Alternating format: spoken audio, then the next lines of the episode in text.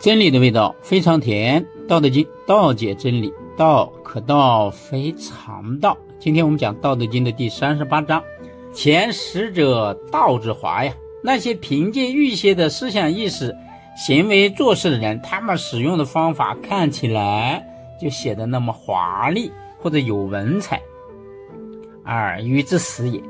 老子认为这是一种愚笨无知的开始。为什么呢？因为道是朴实的。它不是华丽的，只要追求表面华丽的，这都是一种愚笨无知的开始。是以，大丈夫处其厚，不居其华。就是因为这个原因，所以啊，那些有志气、有作为的人，处其厚，不管你实行也好，还是学习也好，你要。啊，追求那种深厚深远的道德之学，不拘其华，不要采取或者追求那种华丽的表面华丽、内容浮华的这种礼仪之法。故去彼取此。所以这一章老子讲的意思就是说，去掉那些浮华的、虚华的这些东西，要采取那种朴实的、敦厚的。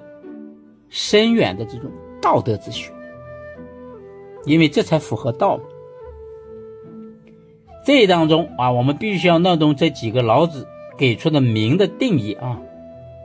因为老子这一章啊，给了几个道德仁义礼。道呢，是指宇宙万物的本源，是事物运行的规律和道理，是完成一切发展演变的途径和方法。哎，也就是道是宇宙的本源，它是一切万物的规律和法则嘛。德呢，是指道德品行的量化，是专指人模仿道行为的行事的一种规范行为。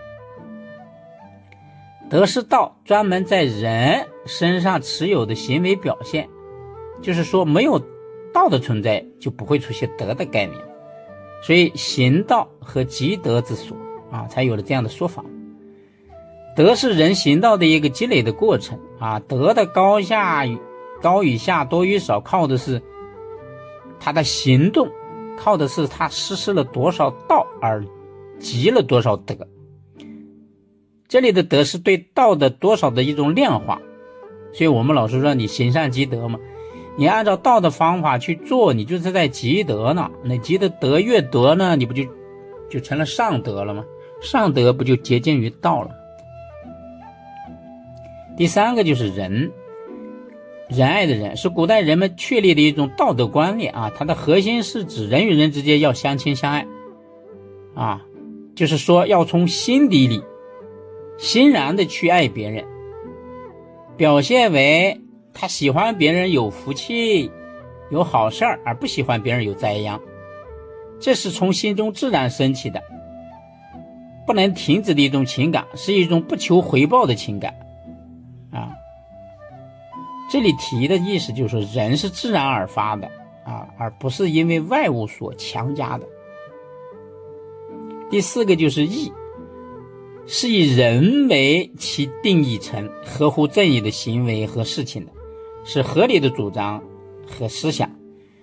义强调的是人与人之间特定的某种关系而产生的一种行为，比如说上下级啊、兄弟呀、同学呀。啊，等等，这人与人之间的一种行为啊，或者共同利益集团之间的一种接触，总之啊，就是人和人之间关系的一种行为方式，叫义。第五是礼，是一种啊人为规定的礼节、仪式等道德规范。你所表现出的这种礼节啊也好，仪式也好等行为，并不一定是人们发自内心的行为愿望。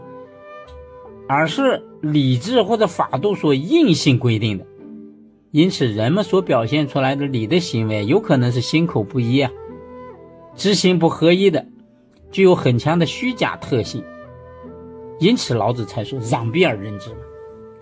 你看，假如说你你的朋友、你的闺蜜或者你小学的同学，你们几十年的友谊了，你们在一起还有礼吗？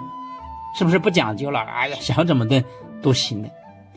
但人与人之间按照礼仪啊这种仪式去做的时候，说明你们之间的关系是一般的才会这样的。假如有一天，你的小学同学也好，你的闺蜜也好，你特好的哥们朋友啊，同事突然开始跟你有礼了，那说明你们彼此之间的内心深处距离已经远了。礼是一种表现了，是是忠信之薄嘛，是彼此不尽心尽力了，彼此没有这种信任了。才会慢慢才有理的产生的，所以这一章呢，老子就告诉我们，不要追求那种浮华的东西，而要朴实，而要敦厚，才符合道。福生无量。